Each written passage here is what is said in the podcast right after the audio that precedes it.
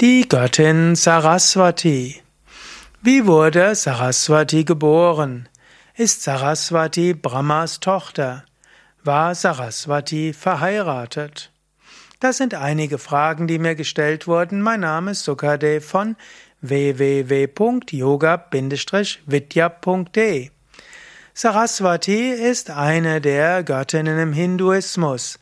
Saraswati ist insbesondere die Göttin der Künste und der Weisheit, auch die Göttin der Wissenschaften und der Intuition.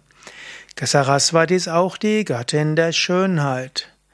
Saraswati ist der weibliche Aspekt von Brahma. Brahma ist der Schöpfer. Brahma wird im Indien gar nicht so sehr verehrt, er wird typischerweise verehrt in seiner weiblichen Gestalt als Brahma, als Saraswati. Wie wurde Saraswati geboren? Da gibt es einige Mythen. Und nach manchen Mythen war Saraswati eigentlich immer schon da und Saraswati entstand aus Brahma oder war ein Teil von Brahma. Es gibt zum Beispiel im Devi Mahatmyam die Aussage, dass aus Brahma Brahmani entstand und Brahmani war Saraswati.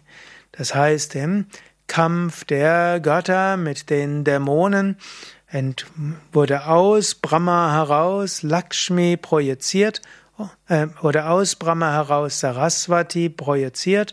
Brahm, die Kraft von Brahma, Brahma Shakti wurde zu Saraswati.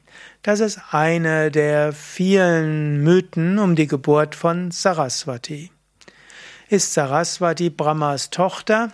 Manchmal könnte man sagen, weil Saraswati ja eben aus Brahma entstanden ist, aber Saraswati war nicht wirklich Brahmas Tochter, sondern Saraswati war eben die Frau von Brahma. So die Frage, war Saraswati verheiratet?